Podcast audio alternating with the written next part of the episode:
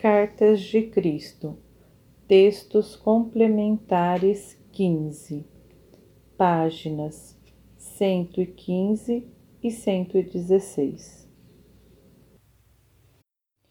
O eremita que se senta com sua vasilha de esmolas e medita pode elevar-se até o infinito e vivenciar a alegria e a glória da consciência divina, na qual nós, você e eu, todos vivemos e de onde extraímos a nossa vida eterna e nosso ser.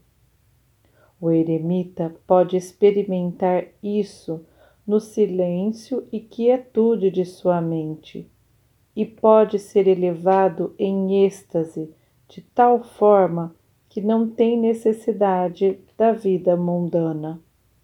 De fato, ele foge dela. As pessoas dirão: Que maravilha! Ele renunciou à sua vida por Deus. Porém, esta é uma percepção errada.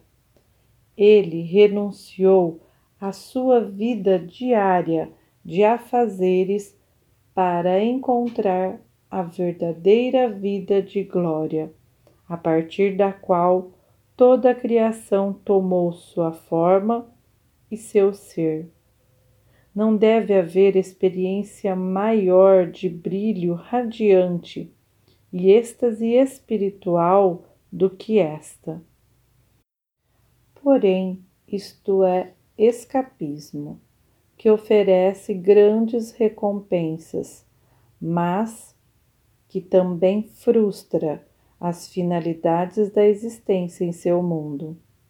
É maravilhoso e extraordinariamente edificante apoiar-se na plenitude do amor e tranquilidade absolutas durante um tempo, e conhecer esta maravilhosa dimensão de eternidade por você mesmo.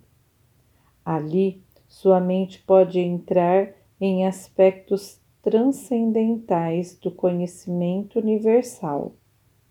A vida humana ganha novo brilho, luz, alegria e maior significado, mas este não é seu verdadeiro propósito na vida. Seu verdadeiro propósito na Terra é o de expressar em pensamentos, palavras, desejos e realizações a divindade que há em seu ser.